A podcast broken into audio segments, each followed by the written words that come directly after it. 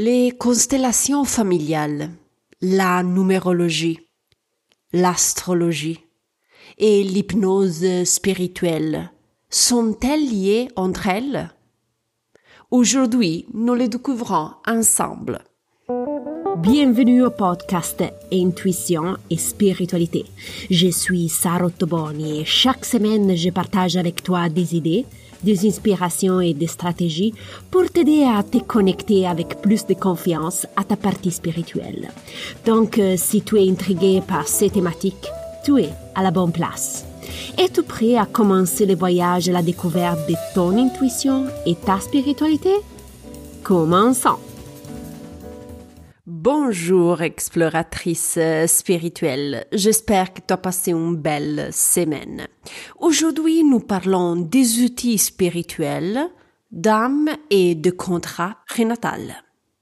Il y a quelques semaines, une personne m'a contacté car elle voulait me parler des constellations familiales. Pendant notre conversation, nous avons également discuté de numérologie et d'astrologie. À la fin de la conversation, la jeune fille m'a demandé Mais Sarah, ces outils sont-ils liés entre eux? J'ai lui répondu en souriant et j'ai dit Bien sûr, tous ces outils sont liés entre eux. Tout est connecté dans le monde spirituel. Le fil qui unit ces instruments est représenté par un élément, l'âme. À travers les siècles, l'humanité a affiné toute une série de techniques, méthodes et outils pour établir un lien avec l'âme et comprendre justement le contrat prénatal qui nous lie. Parmi ceux-ci, nous pouvons citer les constellations familiales, la numérologie, l'astrologie et l'hypnose spirituelle. La beauté réside dans le fait que ces outils ne fonctionnent pas isolement. Ils sont complémentaires et nous permettent d'explorer différents aspects de l'âme. Dans quel sens? Maintenant, je t'explique. L'âme, avant de s'incarner, qu'est-ce qu'elle a fait? Elle a rédigé un contrat prénatal. Si tu veux approfondir le sujet du contrat, écoute l'épisode numéro 3. Lorsqu'elle a rédigé le contrat prénatal avec euh, les guides spirituels, ton âme a décidé dans quelle famille s'incarner, quels parents avoir et surtout dans quelle dynamique généalogique s'intégrer. Ce n'était pas un choix laissé au hasard. Cela a été évalué dans les moindres détails avec les guides spirituels.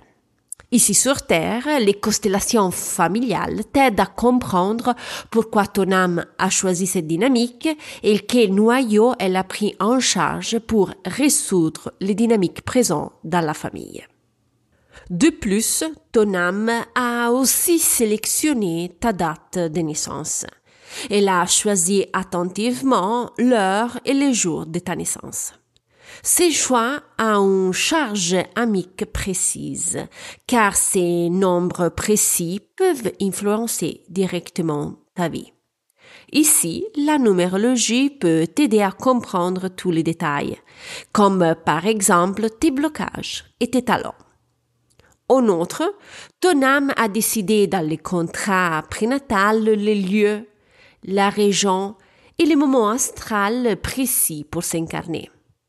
L'astrologie et le thème natal, donc, peuvent t'aider à obtenir des informations sur l'âme sous cet aspect.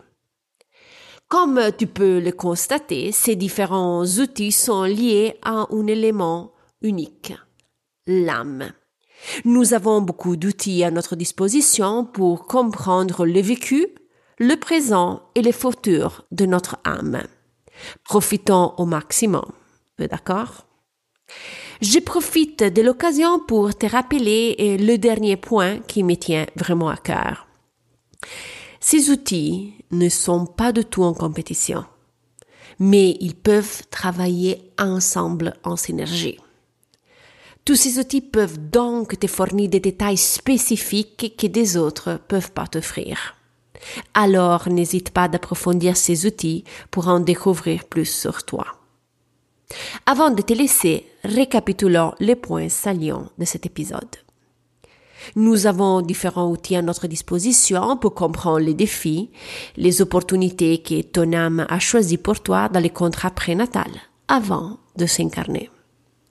Ces outils ne sont pas en compétition, mais peuvent et doivent travailler en synergie. Si tu veux en savoir plus, n'hésite pas à explorer les constellations familiales, la numérologie, l'astrologie et l'hypnose spirituelle. Nous voilà à la fin de l'épisode. Si tu as des questions, tu peux me contacter en privé, par email ou par mon compte Instagram. Tu vas trouver toutes les informations dans la didascalie. Si tu apprécies le contenu, n'oublie pas de noter avec les étoiles le podcast sur la plateforme audio que tu utilises. Si tu veux être informé de la prochaine publication, suive le podcast. Je te remercie pour le temps que tu m'as dédié. Euh, je te souhaite bonne semaine et nous, on se reparle vendredi prochain. Bye bye.